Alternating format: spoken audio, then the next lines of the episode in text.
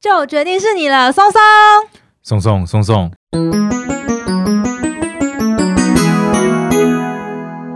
大家好，我是训练师拉雅，旁边是我的伙伴松松老师。嗨，大家好，欢迎大家一起奏会聊自然。我们今天要聊的是中秋节特别节目 Part Two。哦耶！因为上一集讲了吴刚伐桂，讲的太开心了，所以有我几个的膝盖到现在还典在痛。故，所以有几个典故没有跟大家分享到。今天呢，中秋节系列集 Part Two 呢，我们松松老师又要帮我们准备什么样的故事呢？我们要讲的是月兔、月蝉，还有嫦娥奔月。哇，这是一个三点一集的系列，包含所有跟月亮相关的因动物。为后对后来我查了一查，发现这些故事好像到最后都 mix 在一起了，哦都各有关联。是说嫦娥奔月之后变成蟾蜍吗？我好像有听过这个。然 后你怎么知道？我那时候看到的时候，我超傻眼的。啊，我我说知道你以前的故事有说啊，他好像飞上去之后，然后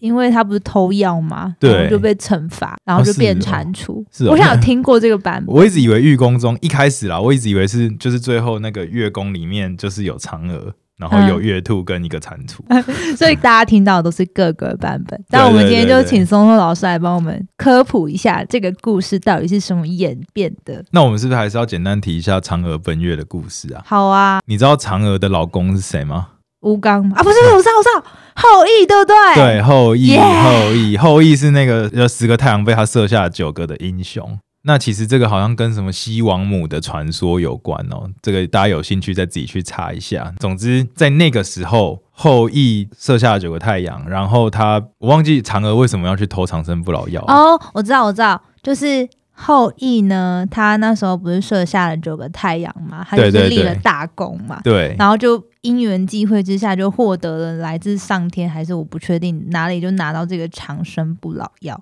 然后，但是嫦娥呢就比较贪心，她就想要自己一个人把这个长生不老药独吞。哦，虽然我觉得不知道为什么她不跟她老公分 啦，明明就是可以分的可事情，能只有一颗啦，不能不能两个人吃吧。对，然后他就自己把所有的长生不老药都给吃掉了。但吃掉之后呢，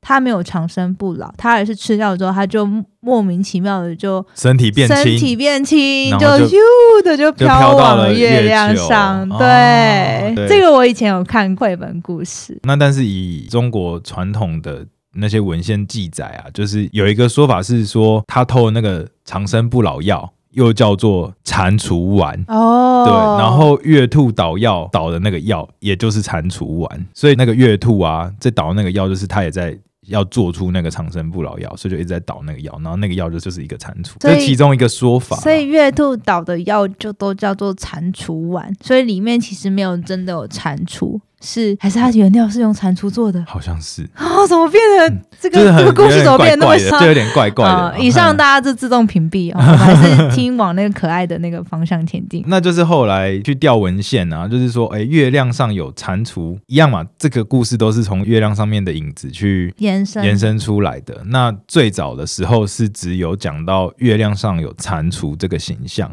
嗯，所以就会有出现玉蟾啊、月蟾啊、寒蟾啊这些说法嗯，就有一种让蟾蜍代表了月亮的这个象征。嗯嗯，那嗯跟它对应的就是我前面提到的西王母的传说，太阳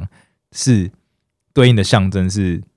三只脚的乌鸦，又叫三足金乌。好你，说太阳是三只脚的乌鸦，对，太阳的形象是三只脚的乌鸦。哦最最开始的时候，月亮上只有蟾蜍，嗯，而且月亮上有蟾蜍的这个形象不止在中国有，其实在欧洲啊，应该说全世界到处都有类似的传说。嗯嗯，嗯哦对，，所以可能月亮的阴影的，可能真的长得很像蟾蜍。后来这些文学家呢，就是又看了以后又感叹了，然后就是又有更多的形象出现，然后才有后面的玉兔。好，前面的这个故事讲完，我们今天就来聊一聊蟾蜍啊，还有兔子。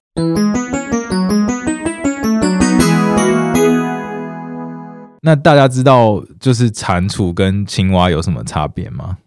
我觉得蟾蜍通常不是绿色的，通常不是绿色的，对，因为我好像没有看过绿色的蟾蜍，但青蛙通常是绿色的，比方说蟾蜍都是灰灰的啊，然后咖啡色的，然后通常长得比较胖，我的印象中。嗯，然后青蛙就通常比较瘦，然后通常是绿色的。哦，对，好就，是从我小时候依稀还有看过的这个，在扫地的时候，然后有看过 的那我来的我形象。我来说一下好了，蟾蜍跟青蛙它们其实都还是所谓的两栖类动物，两栖类的意思是指它们可以在水上，也可以在陆地上。它们在可以在水里面生活，也可以在陆地上生活，而且大多数来讲的话，它们必须要在有水的环境才能够生活，它们不能完全没有水，没有水。是因对为它们需要水分保持。它们的血液的循环的构造嗯，没有人类这么好。我们脊椎动物啊，我们有比较好的充氧血跟缺氧血的分隔，就像我们嗯人类的动脉跟经脉，在心脏的时候会把肺里面补充好氧坏气的。血跟好血不是把，它就是分有开氧充哦氧有血氧跟缺氧。嗯嗯血，会把充氧血跟缺氧血分开。但是青蛙它们没有办法，它们充氧血跟缺氧血是一直混在一起的，哦所以它们的效率比较低。嗯，变成他们光用肺呼吸不够，哦所以必须用皮肤去交换更多的氧气。哦那为了要有这个功能，它的皮肤就必须湿润，然后有黏膜才来能把氧吸进来吗？才能提升那个氧气交换的效率。哦所以如果说它在完全没有水的情况下，它就可能会缺氧死掉。就会干死掉。那蟾蜍跟青蛙最大的分类上的差别一样嘛？我们讲这个中文的专业名啊，其实都是俗名啊，但这个比较专业的中文名呢，都还是会有代表一些分类上的意义。那像是蟾蜍跟青蛙最大的差别在于它们的骨骼结构不同。那骨骼结构不同的点，听众也可以去上网查一下它们骨骼结构的差异。主要是青蛙跟蟾蜍的前面的两只脚中间就是它们的胸骨嘛，对应到我们人类大概锁骨跟跟肋骨这个位置。哦，它们的胸骨有一个结构，青蛙的结构是有避震器的，它是一个立体结构，嗯，所以青蛙比较会跳，跳很高。嗯 嗯咚咚咚，用跳的嘛，它胸骨有这个避震器，可以帮它缓和这些冲击的力道。那蟾蜍当然也会跳，可是它的它避震器比较没那么好。它的避震器不是立体结构，两三片骨头平重叠平行重叠，嗯嗯就是重叠在一起，所以它看起来就是两片东西扣在一起的结构。它对于垂直的那个震动的避震效果不好。所以跳太高，或是从太高的地方摔下来，它比较容易死 掉。为什么会在讲死掉？抱歉，my bad。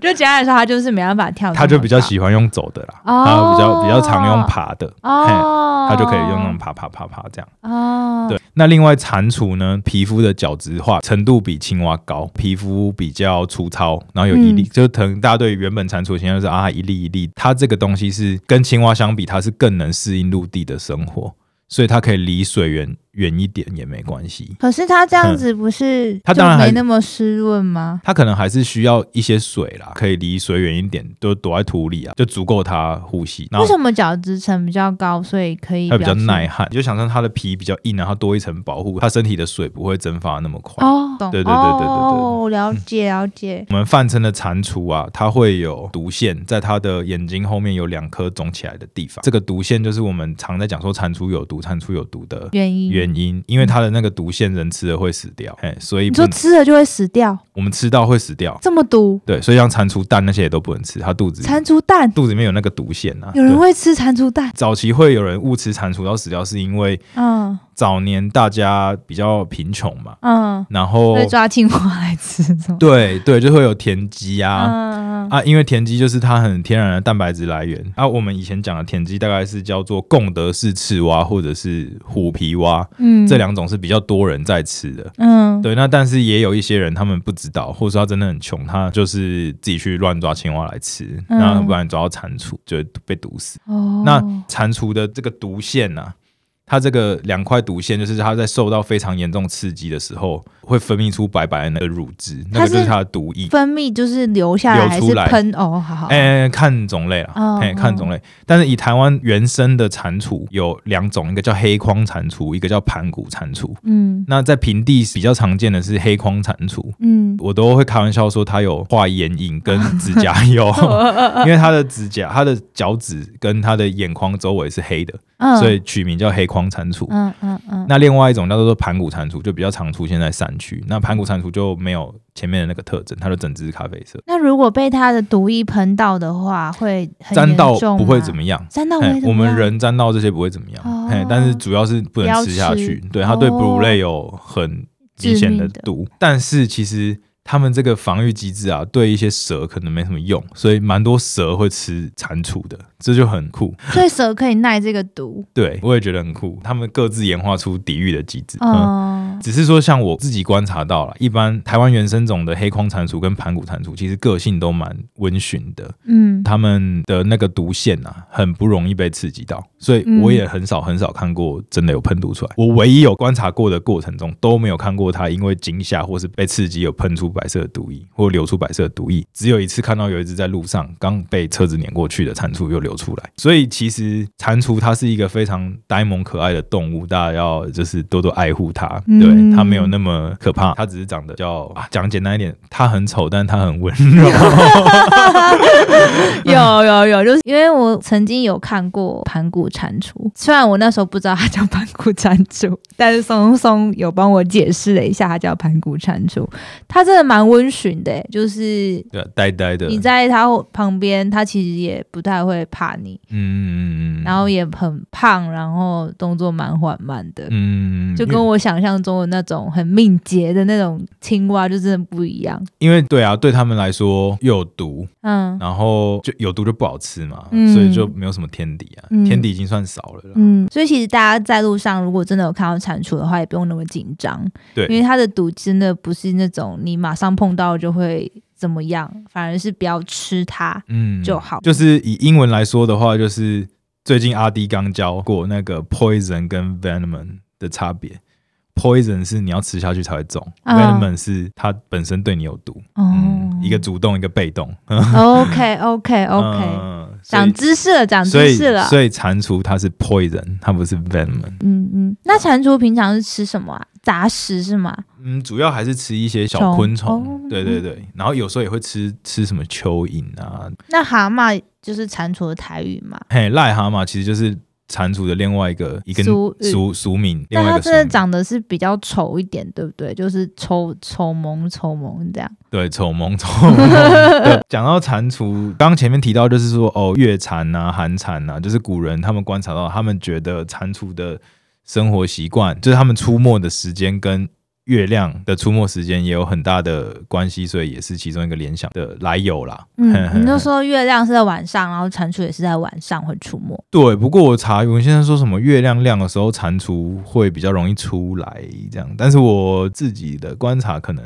没有，不一定，不一定，嗯所以这个大家就哎听听就好。听听就好，听听就好。好，那接下来我们又来讲到外来种的议题啊，讲到蝉啊，有有蝉这个名字的外来种，最近台湾有两种，刚好都是最近跑进来台湾。也值得大家注意一下，因为它们都蛮有可能变成外来入侵种的。其实两栖类，尤其像青蛙的类群啊，它们其实有很强的适应力，嗯所以只要有机会，就很有机会成为外来种。随着货物的引进啊，可能是盆栽啊，或者是原木的引进的过程中被夹带进来，有一些是人为不当的饲养、乱放生。那嗯也有过不孝业者故意把它丢到台湾的山林里面的例子，啊，他为什么要这样？懒得处理吗？有可能懒得出，也有可能是有一个阴谋论是说，因为养它们很贵啊，嗯你就把它丢到大自然给大自然养啊，我要卖的时候我再去抓，我知道在哪里有。哇，天哪，这好阴谋论哦！对对对对对，哦嗯，确实有，但好像可以理解耶。确实有听说过不孝，就是以像以前的那个奇经的高冠变色龙，好像就是这样。嗯，对，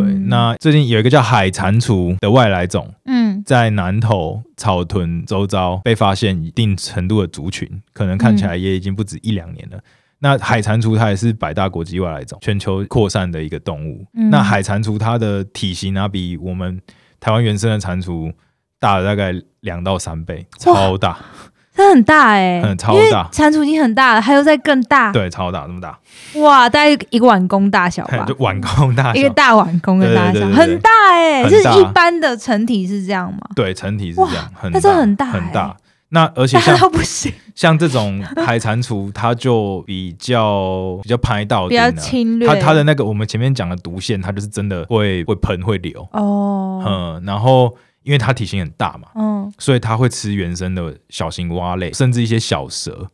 对，所以哇，他他好猛哦、对他很他很就侵很略强啊性就呢、很强啊，对啊，对，就是大家就是厉害啊， 大大家家就是厉害，大就是厉害啊，就是他们他就他就可以一直扩张啊，然后嗯啊像这样子的话，就会很明显影响到台湾的环境，因为他住的地方也有其他的青蛙啊，他们的出现就会占据这些原本的青蛙的食生存物空，间然后还有他们的嗯生存空间，还有他们原本吃的东西，那就会压迫到这些原生种的青蛙，久了那个地方的原生种青蛙就就会被灭族群。嗯那目前就是也有专业的团队定期的在做调查跟移除海蟾蜍。听嗯看，目前看起来海蟾蜍的扩张，因为发现的早，所以嗯还有机会控制。嗯嗯，对，嗯那嗯只是现在要跟大家讲的就是，不要自己知道就跑去。想要移除，因为那个都是所有的移除工作都是有专业人士在做评估、在做调查跟做规划，因为他们这些动物都会有特定的生活史或者是模式，所以要在适当的时机点去移除是比较好的，好的，嘿嗯他们有规划去做移除，在特定的时期去移除一些重要的角色，譬如说母蟾蜍，嗯，或者是在适当的时间去移除小蟾蜍，嗯嘿，类似用这种方式去逐渐缩减它的族群。嗯嗯，那嗯如果民众真有兴趣，建议去找这些相关的志工队去做，或者是这些 NGO，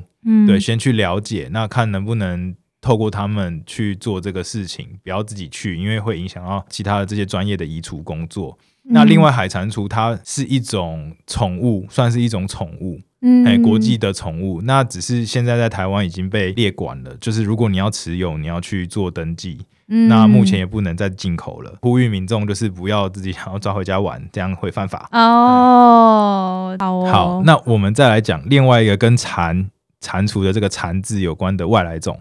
叫做温室蟾。温室蟾它是一种很小很小很小的，算是青蛙。它算是青蛙吗？它的骨骼结构比较接近蟾蜍的，嗯嗯对嗯对对，嗯那就是它它比较小，大概是一个小拇指这样。就是体长大概两到三公分，哦，那真的很小哎、嗯蛮小的。那它也是一个外来种，也是嗯最近才被发现的。嗯然后温室蟾，我印象中在香港有原生的族群，嗯，所以它其实原本就蛮有机会适应台湾的生活生。它也有在台湾的南部，嗯现在被发现有族群。嗯那温室蟾也是一个入侵性很强的物种。那它为什嗯么很强？因为它最酷的地方是，它生下来的时候蝌蚪是直接在卵里面就是发育成青蛙，哇然后所以它破开蛋的时候就已经是青蛙。哇。所以它被保护的机制蛮比较好好的，但是嗯它是听起来是它繁殖力很强，可是它侵蚀或是它掠食的能力应该没有这么高吧？因为它体型比较小。有待调查啦。因为南部、嗯我们台湾跟它体型差不多相近的青蛙叫做小雨蛙，哦嘿，小雨这蛙样听过就是它下雨的时候会叫很大声啊， 啊，它也是小小的，大概就是两三公分这样，嗯咖啡色的。那嗯台湾有四种小雨蛙，就是嗯小雨蛙。大雨蛙、周雨蛙，原来嗯没乱讲有啦 的。总之就是台湾有四种原生的小雨蛙，那南部就有三种很特别的。它们这些小雨蛙跟这个温室蝉的生态气味很像，嗯所以他们会互相竞争。那如果温室蝉它又有这个生殖的优势的话，嗯它也很快的有可能就是会压迫到这些族群的生存空间。嗯，哇，怎么感觉台湾面临很多外来种的入嗯，侵？因为尤其在就是全球的贸易啊，嗯还有人类的交流的过程中，这些动物也越来越有机会扩张，所以嗯大家真的都要非常小心。嗯嗯嗯，我最后再提一下，台湾有一种，你说蟾蜍，你都觉得是咖啡色的嘛？。对但是台湾其实有一种绿色的，也有跟蝉有关的，叫做中国树蟾，哦嘿，又称之为雨怪。我知道那个是绿色的，对，那个是绿色。 它为什么叫树蟾不叫树蛙？就是因为它的骨骼结构还是比较像哦我讲的那样，它比较喜欢用爬的，但是它哦它也有那个很像吸盘的手可以爬树，所以这个就很酷哦。因为树蛙跟树蟾它们在青蛙跟蟾蜍的时候就分开了嘛，嗯，但是它们在演化出树蛙跟树蟾的时候，又各自演化出就是相对应的，相对应的这个适合爬树的结构，叫做间介软骨。对，这个大家可以去查一下。所以中国树蟾它一样也会有那个毒腺，对不对？没有，它没有毒腺。啊，对对对，它它就是，所以也不是所有蟾蜍都有毒腺的嘛。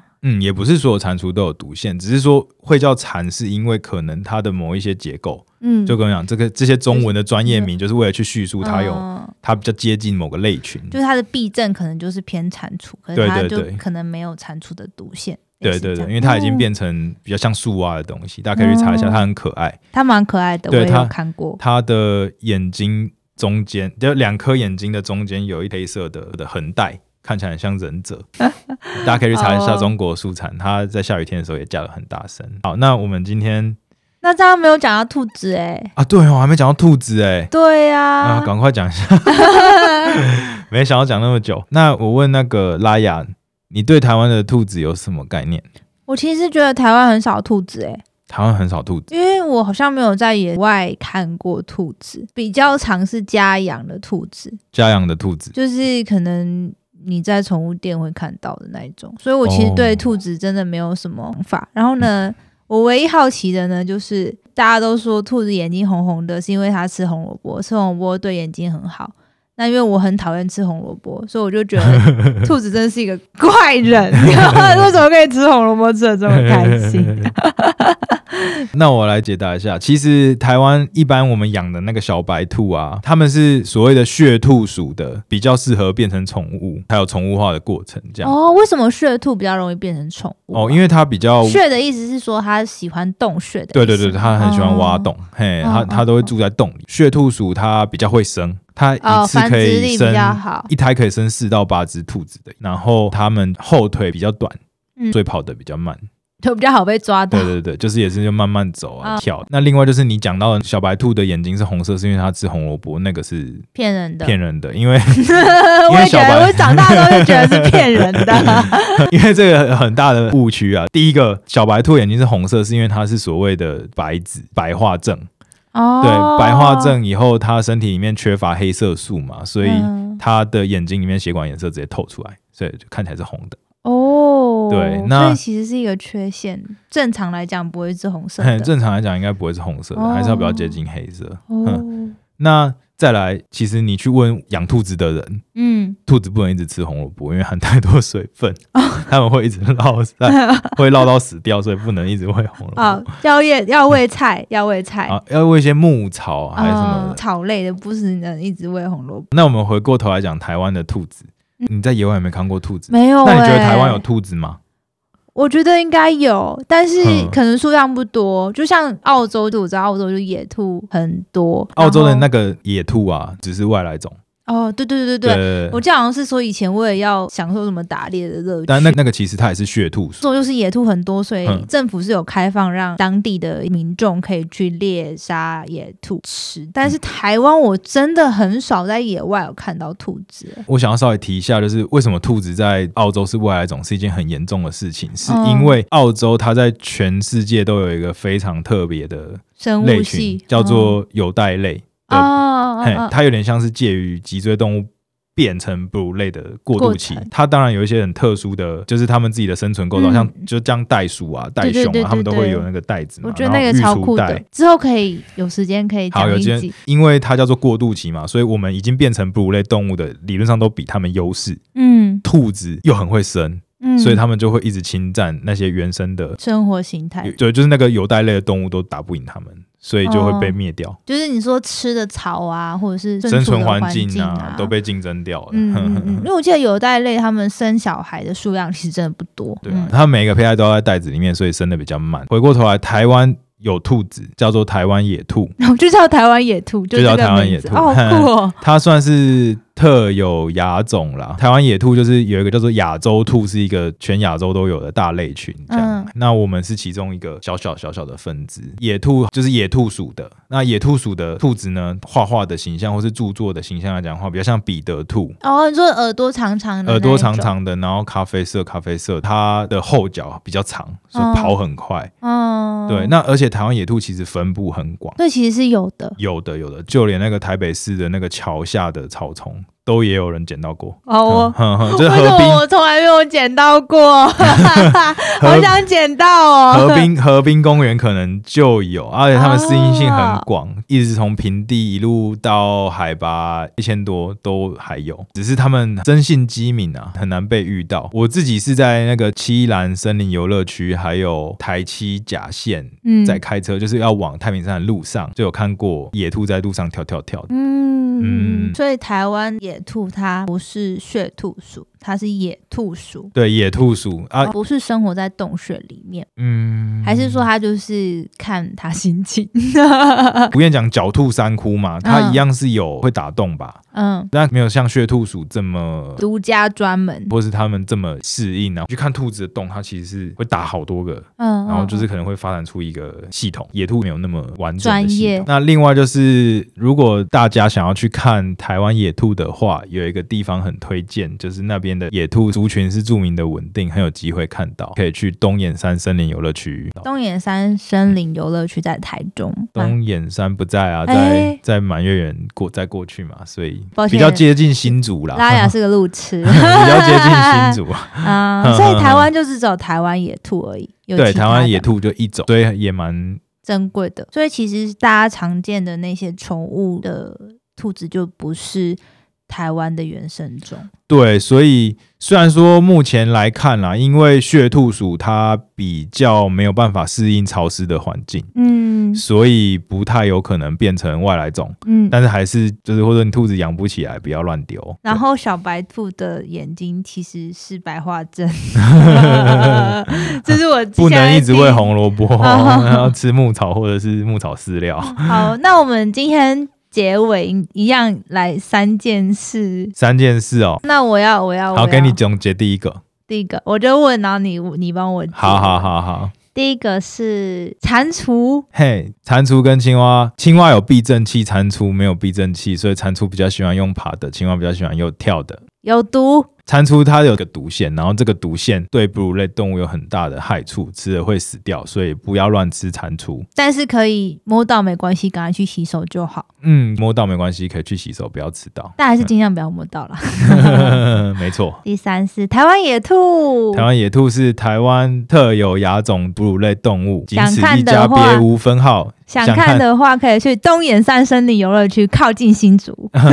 对，记得它们是清晨跟黄昏出来活动的物种，所以傍晚的时候比较有机会看到哦。好哦，那我们今天节目就到这边啦，谢谢大家，一样中秋节快乐。这集到时候应该会在中秋节前后附近啦，大家可以边烤肉边听喽。好哦，拜拜，拜拜。